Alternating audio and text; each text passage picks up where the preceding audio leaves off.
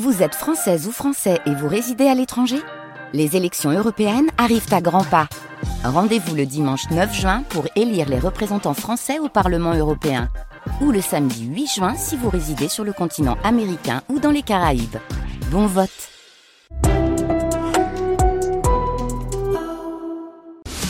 Le MAG 100% Coupe du Monde sur France Bleu, Pia Clément. Bonsoir à tous, bienvenue dans 100% Coupe du Monde. On ne sait pas encore bien si les Bleus ont perdu ou fait match nul hier contre la Tunisie. Ça va dépendre de la réclamation sur le but de Griezmann. Ce qui est sûr, c'est qu'ils ont fait un match tout pourri, en tout cas jusqu'à l'entrée des titulaires habituels qui ont sauvé l'équipe du naufrage. On a débriefé ce match tous ensemble hier. Ce soir, on va plutôt se projeter sur la suite.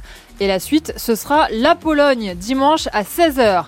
Alors, il vous inspire quoi cet adversaire? Vous êtes plutôt confiance ou plutôt méfiance? On vous attend au 0810 055 056. Ici en studio, Eric Rabé Sandratana, notre daron à queue de cheval. Salut Eric. Ça va, bonjour à tous. Accessoirement euh, ancien joueur, notamment à Nancy et au Paris Saint-Germain, et vous êtes aussi le consultant foot de France Bleu. Avec nous ce soir aussi le journaliste Alexandre Frémont de France Bleu Mayenne. Salut Alexandre. Ah, il est pas là, Alex, mais il sera là dans quelques secondes. Il, arrive, Alex. Romain Bédou qui est avec nous aussi. Romain, vous êtes journaliste sportif. C'est vous qui avez la lourde charge de faire euh, un journal de la Coupe du Monde tous les soirs, et c'est maintenant. Tout France Bleu avec les Bleus.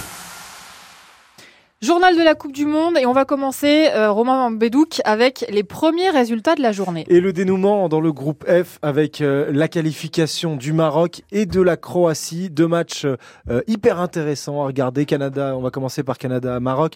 Victoire 2 buts 1 des Marocains. Premier but d'Akim Ziyech dès la quatrième minute sur une sortie un peu hasardeuse du gardien canadien Bolian. 2-0 grâce à Youssef Nesri, l'attaquant de Séville à la 23e minute. Il y a une très très belle ouverture du joueur parisien euh, Ashraf Hakimi sur, euh, sur ce but.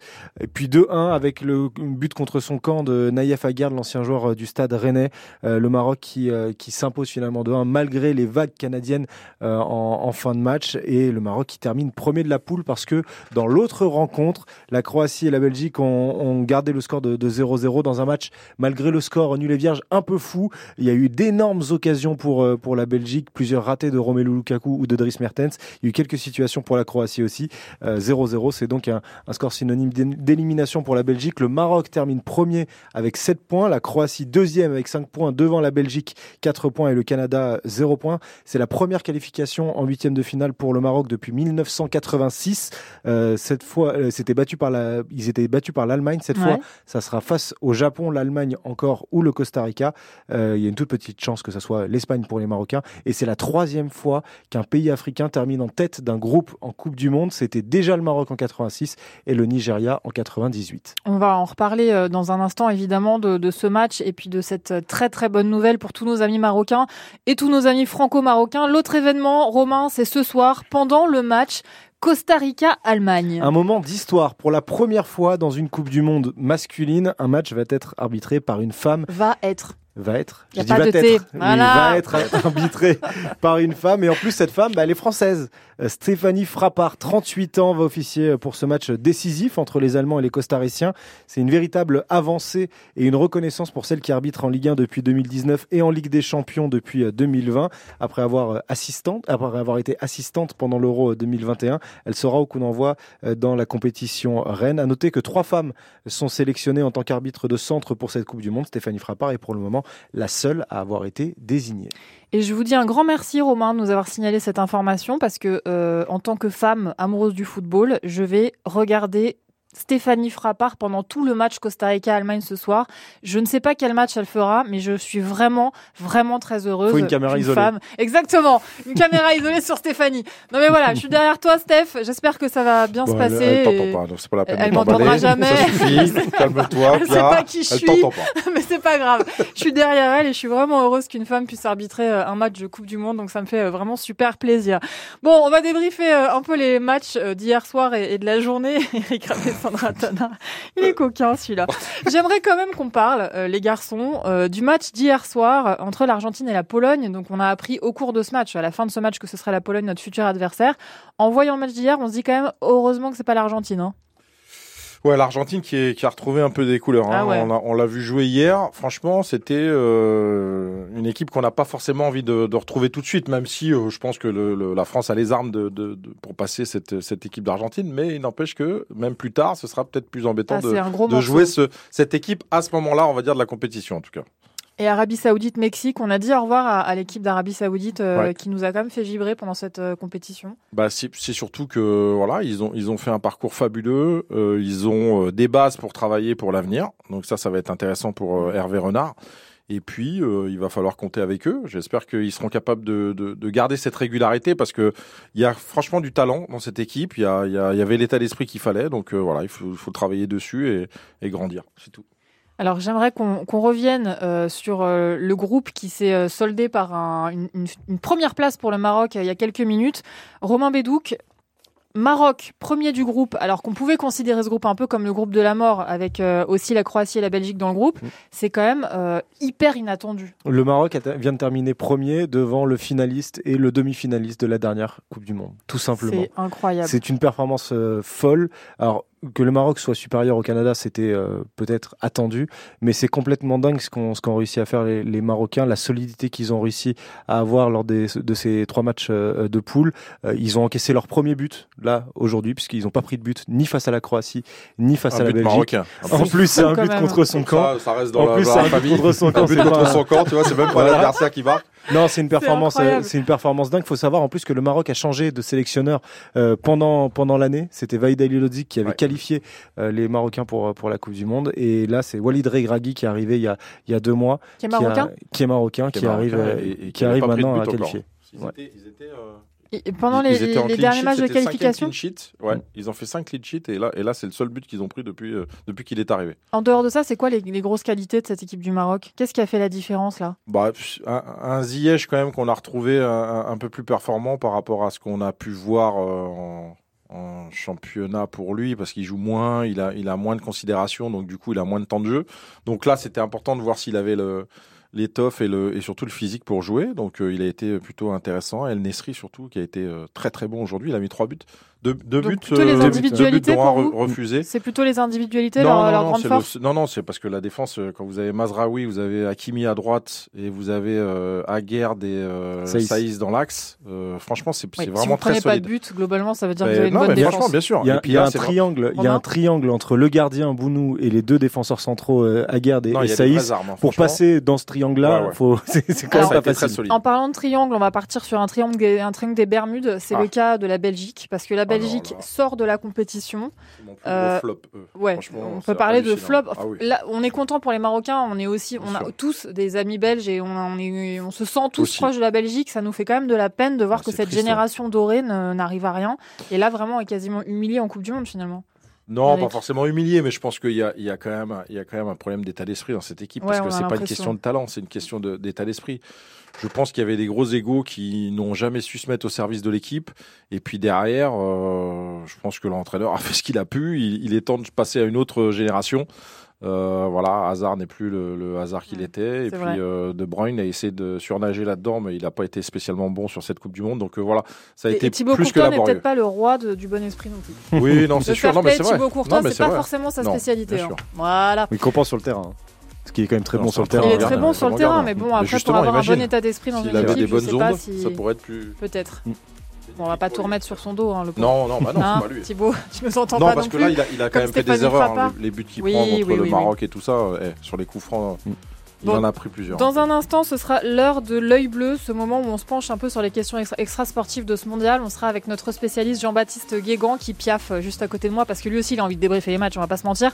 Euh, et on va parler d'une question, euh, la, la- la question la plus difficile euh, finalement euh, qui entoure ce mondial. Combien d'ouvriers sont morts sur les, sur les chantiers euh, voilà, de construction avant le mondial? On en parle dans un instant.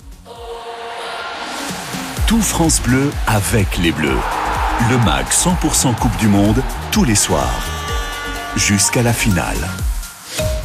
312 km de bouchons cumulés ce soir sur l'île de France. Un accident au nord de la capitale sur l'A15 entre Gennevilliers et Orgemont qui implique une voiture et deux motos.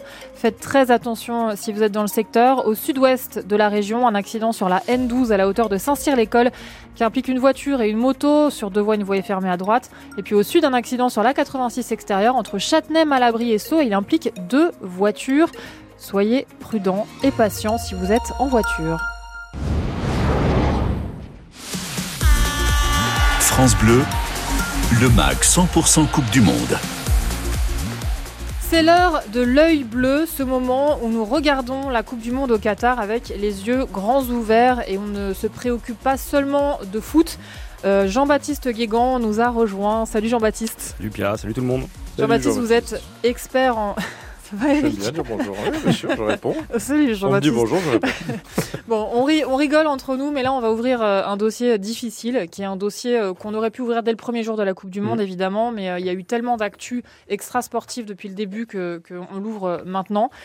Jean-Baptiste, il y a eu énormément euh, de choses écrites et dites autour du nombre d'ouvriers qui seraient morts sur les, chantiers euh, au moment de la construction des, stades euh, pour préparer le, pays, le Qatar, à cette Coupe du Monde.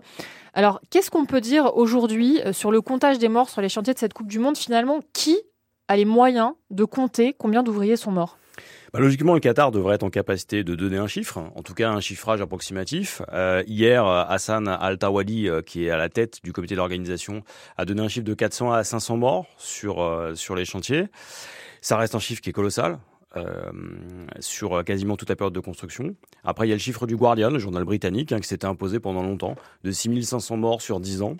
On reste sur des chiffres qui sont euh, extraordinaires. La réalité, c'est que on ne sait pas et que c'est probablement beaucoup plus que 500. Euh, on sait que dans le Golfe, on a à peu près un millier de travailleurs qui euh, disparaissent sur euh, une année.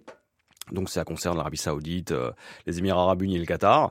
En règle générale ou avant cette Coupe du Monde? Alors en règle générale, malheureusement. C'est-à-dire que vous avez énormément de travailleurs qui viennent et qui euh, ne supportent pas la chaleur, font des AVC, sont maltraités, et vous avez un exemple de ça. Et le Qatar aujourd'hui cristallise ce qui se passe dans la région avec un chiffrage qui est très honnêtement impossible de la part même des autorités qatariennes. Alors j'aimerais qu'on revienne un peu sur les chiffres qui avaient été avancés par euh, le journal The Guardian, le journal euh, britannique, parce que ce sont ces chiffres-là, entre autres sujets, qui ont quand même lancé cet, appel au boycott dans, dans plusieurs pays, cet appel au boycott de la Coupe du Monde au Qatar. Comment ces chiffres-là avaient été obtenus? Sur quelle base? Avec quelles informations? Bah, Le chiffre du Guardian euh, de 6500 morts, il s'appuie au départ sur un comptage euh, qui euh, prend en compte les morts recensés par les ambassades asiatiques. Et donc, on n'a pas Sachant que les travailleurs viennent de pays asiatiques, globalement. Majoritairement, mais aussi d'Afrique. Et on n'a pas de chiffrage du côté africain pour une bonne et simple raison, c'est que les ambassades l'ont jamais fait. Et donc, on a euh, un certain nombre de travailleurs qui ont disparu. Euh, on a des retours de la part des familles parce que bah, quand on renvoie un cercueil ou quand euh, les familles apprennent le décès, bah, c'est quand même un drame, mais il n'est pas compté. Mhm. Et donc, ce, ce chiffre s'est imposé. Il a aussi été utilisé par les adversaires du Qatar pour affaiblir finalement l'image de cette Coupe du Monde. Les Émirats arabes unis, par exemple, sont un de ces acteurs. Et ce qu'on voit, c'est que ce chiffre aujourd'hui, bah, il est dans la tête de tout le monde. Euh, et que 6500 morts, c'est le plafond le plus bas sur 10 ans, faut le rappeler. C'est pas que les chantiers de la Coupe du Monde, c'est aussi tout Doha. Doha, on est passé. Euh... un endroit où de toute façon on construit énormément, puisque cette ville s'est créée en 20 ans. Donc... Exactement. Euh, maintenant, ça reste un chiffre qui est insupportable. En France, on est à plus de 200 morts par an sur. Euh, sur les chantiers et finalement sur le monde du travail, mais on est sur une population qui est sans commune mesure. C'est 68 mmh. millions d'euros de personnes pour la, pour la France, là où au Qatar on est à 3 millions de personnes et juste 300 000 nationaux.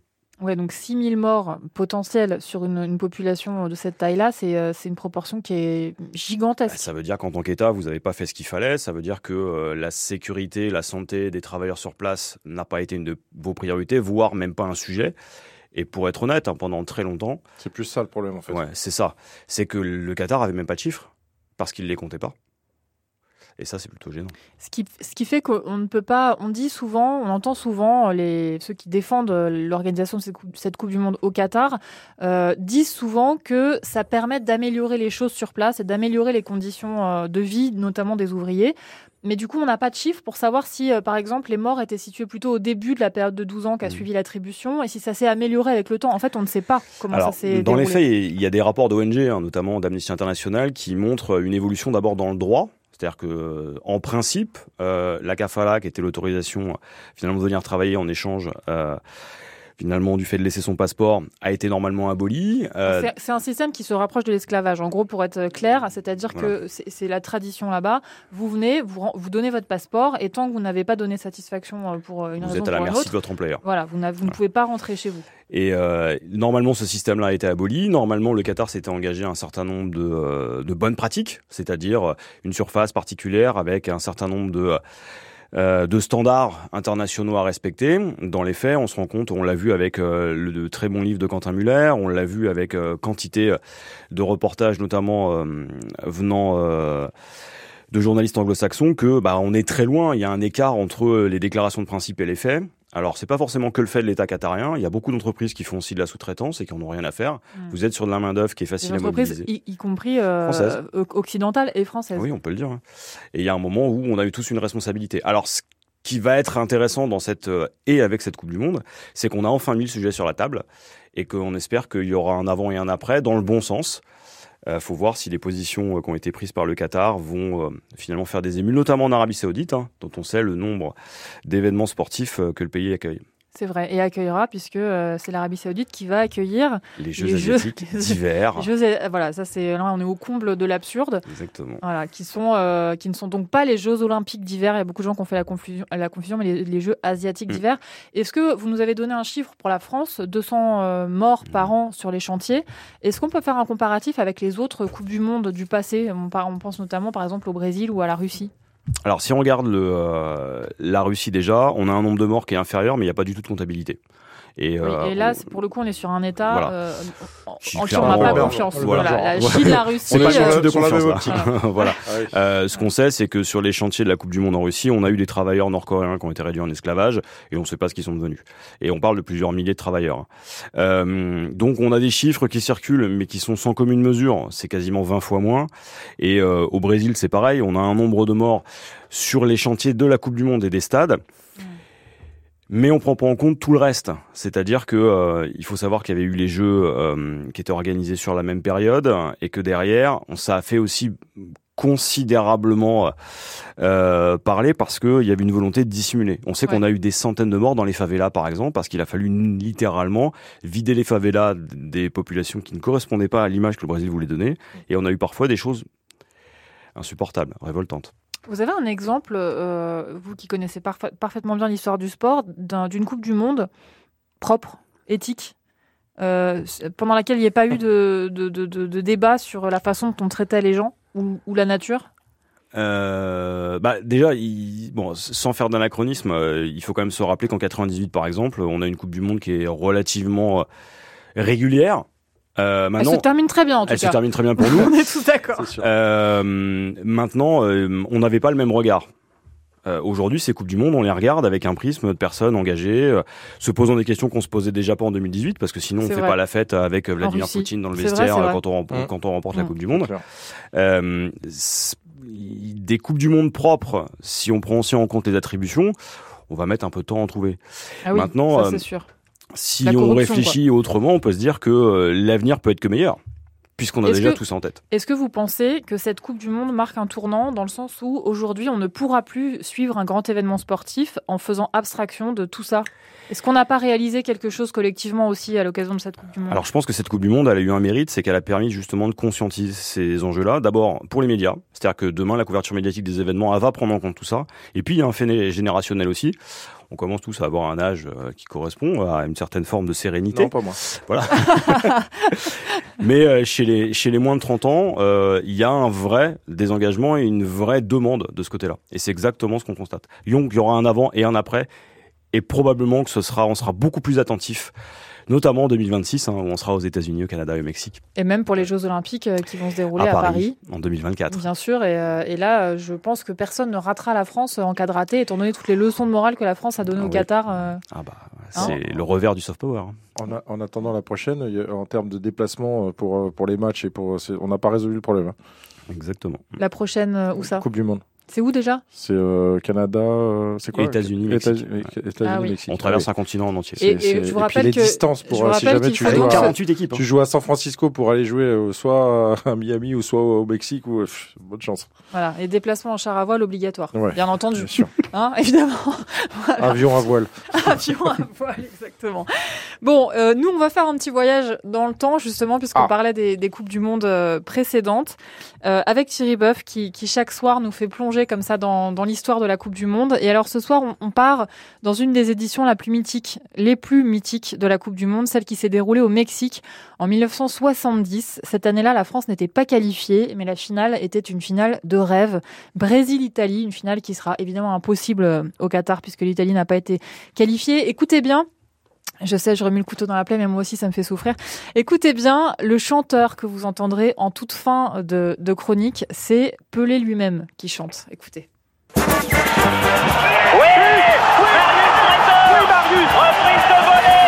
Et l'ouverture du score pour Kylian Mbappé Quel pied Oui Michel Oui Michel Coupe du Monde, Mais globalement, c'est génial. vintage. Oh putain Oh là là là là là Bonsoir Pia et bonsoir à tous les aficionados de la Coupe du Monde. 1970, édition mythique. Bienvenue au Mexique. Mexico Mexico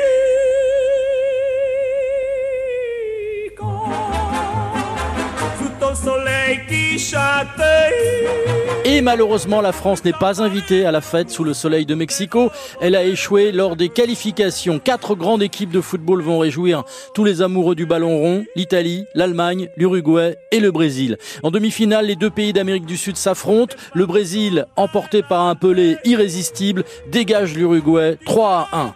Quant aux deux clubs européens, ils vont livrer un match de légende. L'Italie sortira vainqueur, battant l'Allemagne 4 à 3. L'avant-centre allemand Gerd Müller marquera deux buts lors de cette demi-finale, plus 8 lors de la compétition, soit 10 buts. Il devient le meilleur buteur de la Coupe du Monde 1970. Puis arrive le grand jour, 21 juin 1970. Le Brésil et l'Italie se retrouvent au terme d'une des Coupes du Monde les plus spectaculaires de l'histoire au stade Aztec de Mexico. qui va se disputer ici dans quelques instants devant un stade archicombe. Le stade Aztec aujourd'hui est archicombe. Il y a près de 110 000 spectateurs. On agite des drapeaux, des banderoles. L'ambiance est absolument extraordinaire. Oui, vous avez bien entendu, plus de 100 000 spectateurs pour voir les magiciens du foot, Pelé, Rivellino, Carlos Albertino et Jair Zino. Les Brésiliens ne laisseront aucune chance aux Italiens, 4 à 1, grâce à la grâce de Pelé. C'est vraiment fantastique alors que l'arbitre arrête le match. Ça y est, c'est fini. Le Brésil a gagné la Coupe du Monde et le terrain est envahi. Pelé est porté en triomphe. 1970, troisième victoire en Coupe du Monde. Le Brésil gagne le droit de garder le trophée définitivement. Quant au roi Pelé, il termine sa carrière internationale en devenant le premier joueur à avoir gagné trois Coupes du Monde. Depuis, le Brésil en a remporté deux autres et peut-être une sixième dans cette Coupe du Monde au Qatar, à moins que l'Allemagne ne rejoigne les Brésiliens ou que l'Argentine ou la France ne décrochent leur troisième étoile. Voilà, vous entendez chanter le roi Pelé, légende vivante du football. Et euh, une petite information, il est atteint d'un cancer depuis plusieurs mois. Il a été hospitalisé hier pour réévaluer son traitement par chimiothérapie, a annoncé l'hôpital de Sao Paulo, qui a précisé qu'il était en plein contrôle de ses fonctions vitales et qu'il n'avait pas eu besoin de, de soins intensifs. On lui souhaite évidemment euh, un, un rétablissement et, et plein de force. Et on, on vous dit merci beaucoup Jean-Baptiste Guégan d'avoir été avec nous. On a appris plein de choses. Merci Jean-Baptiste.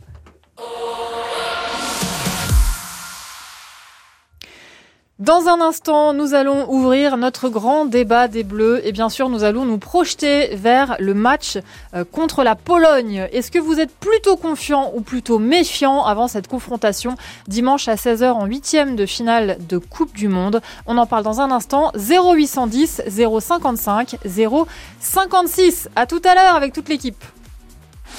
Le MAG 100% Coupe du Monde. Tout France Bleu. Avec les Bleus. 313 km de bouchons cumulés sur les routes d'Île-de-France. Toujours cet accident sur l'A15 au nord de la capitale en direction de la province entre Gennevilliers et Orgemont. Une voiture et deux motos sont impliquées dans cet accident. Au sud-ouest de la capitale sur la N12 à la hauteur de Saint-Cyr-l'École, une voiture et une moto sont impliquées. C'est dans le sens Paris-Province. Et puis au sud de la capitale sur la 86 extérieure entre Châtenay-Malabry et Sceaux, deux voitures sont impliquées dans un accident sur deux voies. Une voie est fermée à gauche. Quand vous écoutez France Bleu, vous n'êtes pas n'importe où. Vous êtes chez vous. Chez vous. France Bleu, partout en France, 44 radios locales, au cœur de vos régions, de vos villes, de vos villages. France Bleu, ici, on parle d'ici. Le MAG 100% Coupe du Monde sur France Bleu, Pia Clément. Vous nous rejoignez, soyez les bienvenus dans 100% Coupe du Monde. On a suivi tous ensemble évidemment le match d'hier des Bleus ça s'est pas vraiment passé comme on l'aurait espéré. On va faire quand même un petit point sur ce match. Maintenant qu'on a un peu tous la tête froide et qu'on a pu y réfléchir, on va aussi écouter des extraits des conférences de presse des joueurs de cet après-midi qui nous ont qui nous, qui nous ont donné quelques petites euh, quelques petits ressentis sur ce qui s'est passé euh, hier sur le terrain. On va accueillir pour débattre avec nous Alexandre Frémont qui est une des voix de France Bleu Mayenne. Salut Alex. Salut Alex. Salut Pia, salut Rabé, ça fait plaisir, merci d'être euh, bah, de m'avoir invité, d'être avec vous. On est très content, Alexandre, d'être avec vous. Euh, donc, Eric Rabessandratana, vous l'avez entendu, est là aussi. Il est consultant France Bleu pour euh, tout ce qui touche au football. Il est euh, aussi évidemment ancien défenseur qui était bien costaud sur le terrain. Il a notamment joué pour l'AS Nancy et pour le Paris Saint-Germain. Romain Bédouc est aussi avec nous. Romain, vous êtes bien là dans... Ça va au chaud? Bah oui, on est, on est. voilà. Romain, il suit toute l'actu pour nous. S'il se passe des trucs, il nous tient au courant. voilà, c'est notre notre homme de l'ombre, mais qui, qui prend très bien la lumière aussi. Bon, euh, les amis, dans un instant, on va revenir un petit peu sur le match d'hier et on va aussi évidemment débattre euh, sur la Pologne qui sera notre prochain adversaire. Avant ça, nous allons partir au Qatar, retrouver notre envoyé spécial, Philippe Randé. Tout France Bleu avec les Bleus. C'est l'heure du point bleu. Bonsoir Philippe Randé. Bonsoir à tous. Bonsoir Philippe. Euh, Philippe, vous avez euh, commenté ce match pour nous avec Jean-Pierre Blimaud hier sur France Bleu. Est-ce que vous êtes remis un peu de la, de la bouillie de football euh, à laquelle on a assisté hier?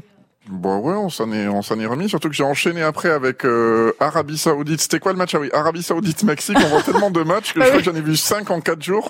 Je sais même plus quel match on voit, mais celui de l'équipe de France, je m'en souviens. Surtout de la première mi-temps, effectivement, où on s'est un peu ennuyé. Ça a été mieux en deuxième mi-temps, puis surtout on se souviendra quand même de cette fin de match assez incroyable parce qu'à l'heure qu'il est, on sait toujours pas qui c'est qui a gagné finalement. C'est vrai. Alors est-ce que vous pouvez nous réexpliquer ce qui s'est passé et ce que oh surtout ce qu'a fait la FFF euh, depuis, ce qu'a décidé la FFF Alors oui, ce qu'a décidé la FFF, c'est qu'elle a déposé une réclamation 13h30 aujourd'hui.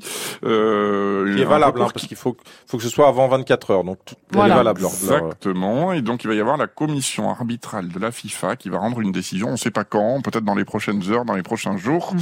euh, voilà. Donc, on ne sait pas si on a perdu en zéro, si on a fait un partout. Il y a un célèbre, euh, une célèbre compagnie de, de parieurs qui a dit que les gens qui avaient parié pour un zéro pour la Tunisie avaient gagné, les gens qui avaient parié pour un partout avaient gagné aussi. Donc comme ça, ah, tout, le monde est, d'accord, au cas où. Non mais on, rigole, mais imaginez si la qualification s'était jouée sur ce match-là, on en serait à se dire, hein. alors attendez, on est qualifié ou on repart, on est qualifié mm. ou on repart, ça serait quand même dingue.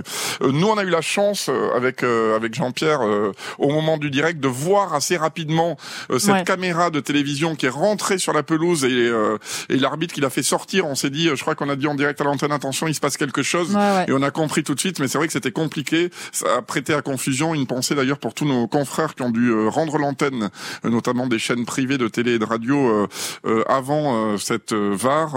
et évidemment, c'est compliqué pour eux, mais nous on a pu vivre tout ça en direct hier sur sur France Bleu. Mais c'est vrai que c'était un, un, beau bazar cette cette fin de match. On s'en souviendra en tout cas. On n'aurait pas parié ça à la 45e honnêtement. Non, c'est vrai. De toute façon, ce, ce, match, je pense qu'on s'en souviendra pour pas mal de raisons.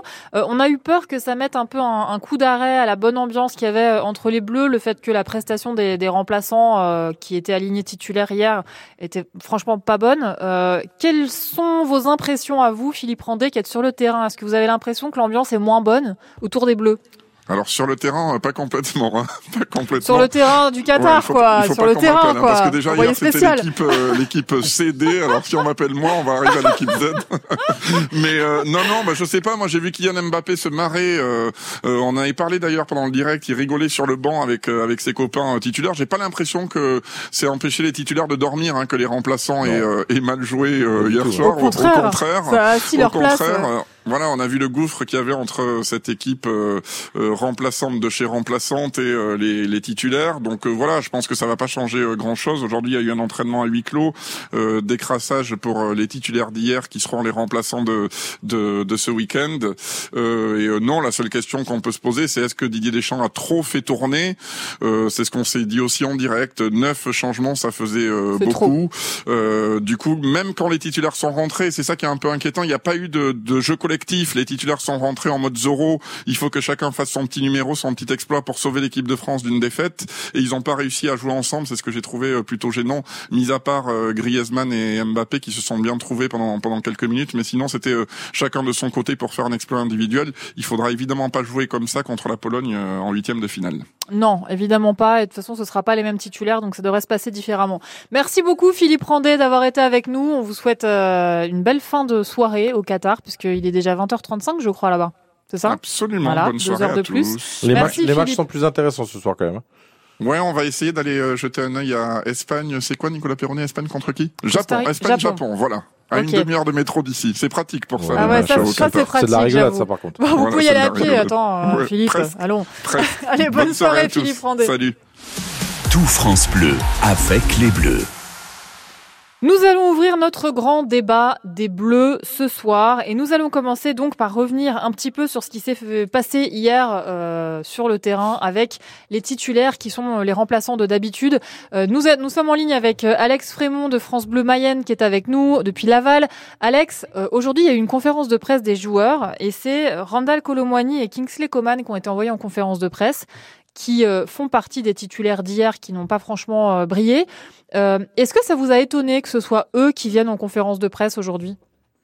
Bon, étonné, euh, non, pas forcément. Après, peut-être qu'il y avait euh, une envie de, pas de s'expliquer, mais en tout cas d'essayer de, de se défendre sur la, mm. la prestation qu'ils ont donnée. Alors, euh, autant Coman, c'était un, peu compliqué, et Colomwani, qui faisait aussi lui son apparition. Coman est un peu plus habitué que Randall Colomwani, donc c'était peut-être aussi une petite découverte aussi pour pour Colomwani. Après, c'est normal qu'on fasse tourner aussi si c'est à chaque fois que les titulaires qui viennent s'exprimer, c'est voilà, enfin les titulaires titulaire habituel, c'est aussi bien de, de, faire tourner, mais euh, c'est montrer aussi qu'il y a une cohésion. Je pense que voilà, on les met pas forcément en difficulté en, en les invitant à aller parler à la presse, mais je pense qu'il y avait beaucoup de de questions des confrères euh, qui devaient euh, bah, devaient euh, trouver quelque quelque chose à redire de, de ce match-là. Ah oui, forcément, comme nous tous, bien sûr, évidemment. D'ailleurs, on va écouter un petit extrait d'une des réponses de Randall Colomwani. un journaliste lui demandait ce qu'il avait pensé du jeu proposé par les Tunisiens. Écoutez sa réponse, c'est franchement intéressant.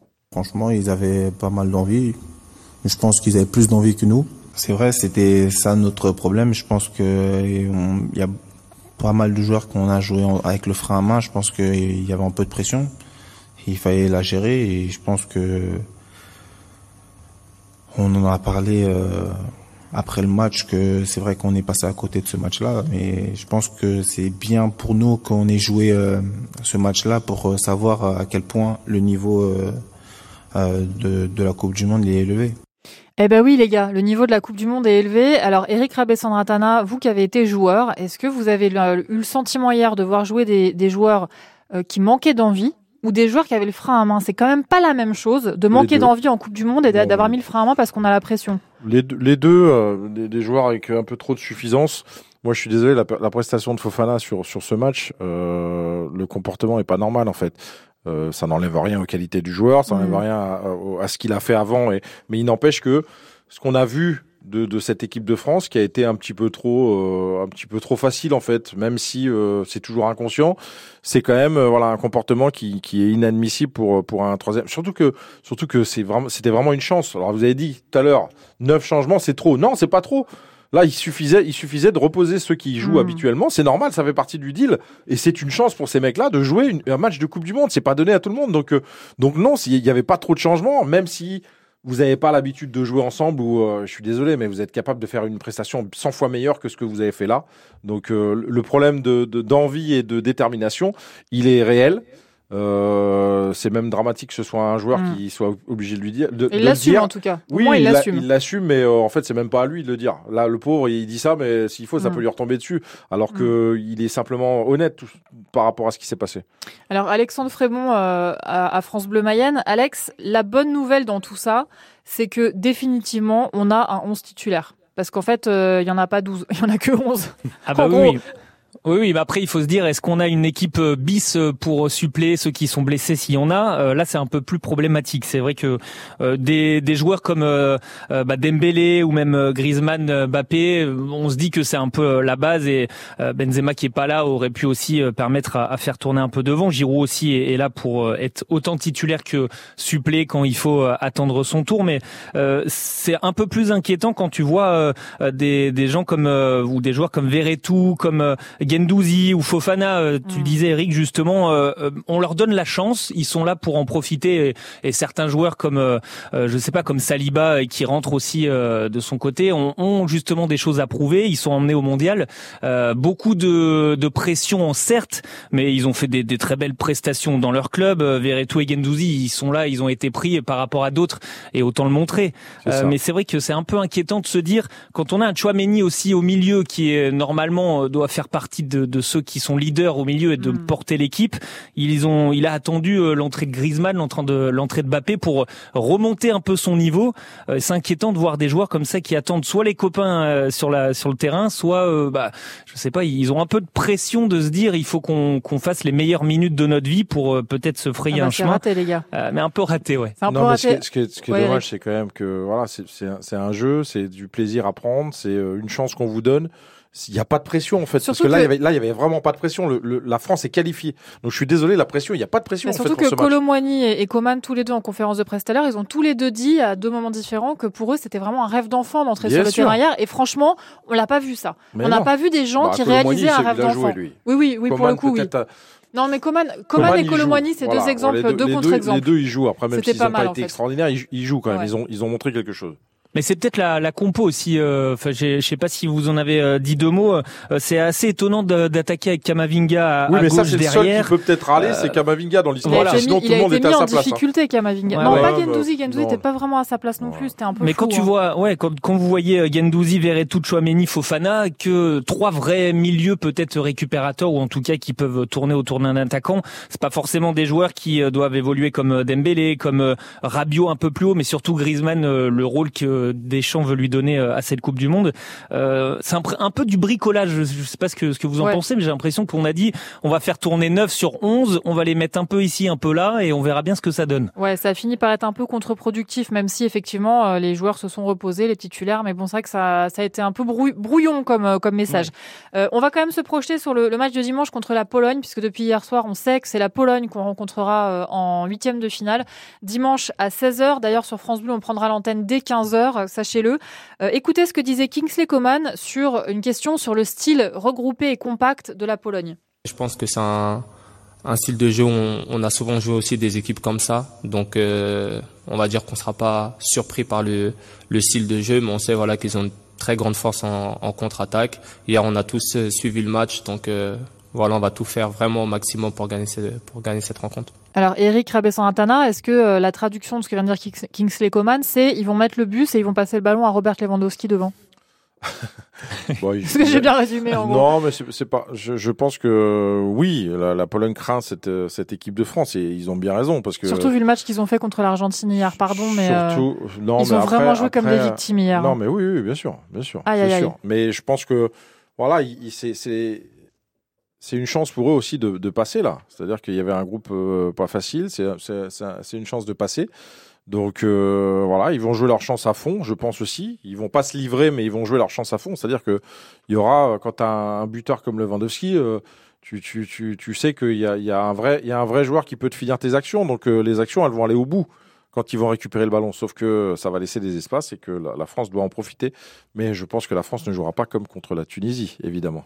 Non, j'espère, j'espère en tout cas. Et, c'est vrai qu'on espère tous un match où, il y a un, jeu un peu ouvert. On n'a pas envie d'un match complètement fermé avec une équipe qui est regroupée euh, en défense. Voilà. C'est pas gagné. Hein pas, non, c'est pas gagné, mais le, c'est pas grave, on fera avec. Euh, du moment qu'on gagne à la fin, euh, on croise tous les doigts. Alexandre Frémont, vous restez évidemment avec nous. On va continuer à, parler. On va, on va parler euh, plus précisément justement de Robert Lewandowski, qui est évidemment là l'immense star de l'équipe polonaise. On fera aussi un petit focus tout à l'heure sur Krikoviak qui joue au milieu de terrain avec la Pologne et qui est bien connu des supporters de, Ligue 1. Avec c'est Alexandre Audabran qui sera avec nous pour faire ce petit point, qui est aussi un journaliste France Bleu, journaliste sportif qui lui suit le stade de Reims. A tout de suite, on vous attend au 0810 055 056 si vous voulez participer à la conversation. 100% Coupe du Monde, chaque soir de la compétition. Tout France Bleu, avec les Bleus. Sur les routes d'Île-de-France, ça commence à aller un peu mieux. Il y a actuellement 317 km de bouchons cumulés, avec euh, notamment un accident sur l'A86 extérieur entre Châtenay-Malabry et Sceaux. Deux voitures sont impliquées dans cet accident. Sur deux voies, une voie est fermée à gauche. Et puis sur la N12, euh, en direction de la province, après Versailles, un véhicule léger est impliqué, une moto également euh, dans un accident. Sur deux voies, une voie est fermée à droite. France Bleu, le MAG 100% Coupe du Monde. Maintenant, vous le savez, puisque vous êtes devenus des fidèles de cette émission 100% Coupe du Monde. Et d'ailleurs, on vous remercie de vos retours qui sont toujours chaleureux. Ça fait très plaisir. Euh, en fin de Coupe du Monde, on vous l'a promis, on vous offrira, en tout cas à l'un ou l'une d'entre vous, une télévision avec son home cinéma. Pour euh, pouvoir gagner ce superbe cadeau, il faut jouer avec nous tous les soirs en fin d'émission. La question d'aujourd'hui est très simple. De quoi Ousmane Dembélé a-t-il peur? Des chats ou des araignées? Voilà, c'est euh, qui l'a révélé tout à l'heure en conférence de presse. Ousmane Dembélé a-t-il peur des chats ou des araignées? Vous nous appelez au 0810 055 056. Si vous ne savez pas, vous pouvez aller tout simplement vérifier sur Google, ça vous prendra deux secondes. 0810 055 056. Voilà, ça la petite cloche, ça veut dire il faut appeler maintenant les amis. 0810 055 056. Alors, on va continuer notre débat et on va se pencher euh, sur le cas Robert Lewandowski qui est donc l'attaquant évidemment de l'équipe nationale de Pologne que nous allons rencontrer dimanche à 16h. On va commencer en écoutant ce qu'en disait en, conférence de presse cet après-midi Kingsley Coman qui a joué euh, plusieurs saisons avec lui au Bayern Munich, c'est son ancien coéquipier, il le connaît parfaitement.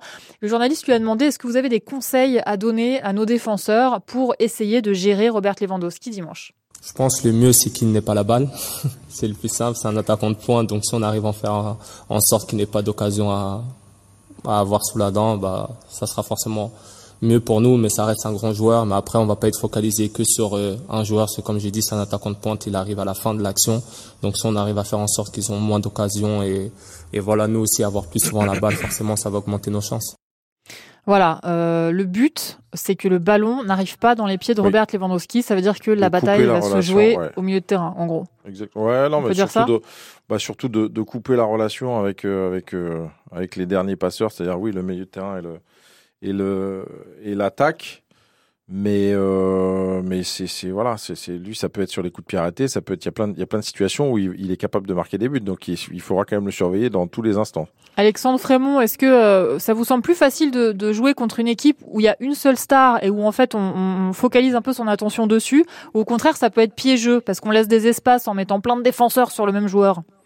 Bah après, euh, vous l'avez dit, hein, Lewandowski, il a besoin que d'un ballon, et c'est Eric qui le disait, je crois. Hein, il a besoin que d'un ballon pour le mettre au fond, et vu le buteur que c'est, effectivement, que ce soit sur coup de pied arrêté où les Bleus ont toujours un tout petit peu de mal ou, sur une occasion de contre, euh, il n'aura pas besoin de beaucoup d'occasions. Après, quand on voit le match d'hier contre l'Argentine, alors déjà, il n'a pas eu de ballon, il n'a pas été aidé non plus, mais quand on voit la prestation d'hier des Polonais, alors autant ils peuvent, nul.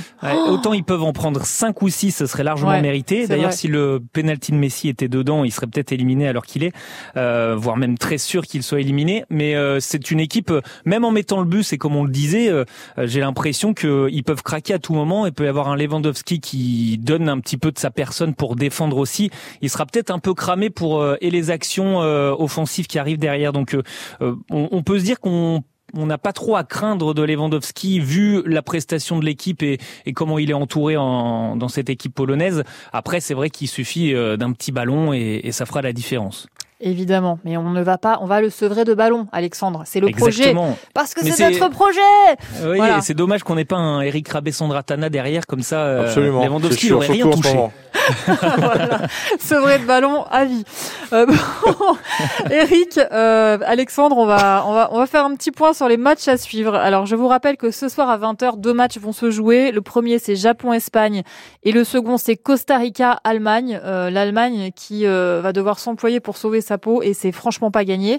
Demain à 16h euh, vont se jouer deux matchs également. Corée du Sud, Portugal et Ghana, Uruguay. Et puis à 20h, Cameroun, Brésil et Serbie, Suisse. Est-ce que vous en avez un que vous avez plus envie de voir que les autres, Eric? Mmh, non, je pas. Ils sont non. ouf. Non, comme mais on je, dit je, chez les jeunes. non, moi je veux voir la France réussir. Je veux voir les, les équipes Ok. africaines. En fait, non, on- les équipes africaines Eric, on réussir. met, Eric, le on met au frigo bah, jusqu'à dimanche. non, on le pour réveille à, l'instant, à voilà. 14h30. Non, mais pour l'instant, non. Bah, le Brésil aussi, quand même. Forcément, le Brésil, Oui, Cameroun. mais le Brésil, il joue demain soir. Ouais, voilà, bon. à 20h. Bon, Alex, est-ce que vous avez un peu plus d'enthousiasme pour cette Coupe du Monde? Ah oui, ah oui, oui. Bah moi j'ai hâte de voir le l'Allemagne Costa Rica de ce soir. Qui, euh, bah, le Costa Rica, je les voyais encore perdre euh, lors de leur, de leur dernier match, là, leur deuxième match, et finalement ils ont, ont créé aussi la surprise. Donc euh, je me dis contre une équipe d'Allemagne un petit peu euh, convalescente et c'est assez compliqué de, de parier sur des matchs comme ça. Donc euh, euh, ils gagnent le match dernier, je les voyais perdre aussi. Donc un gros Costa Rica Allemagne ce soir, je pense que ça peut être pas mal.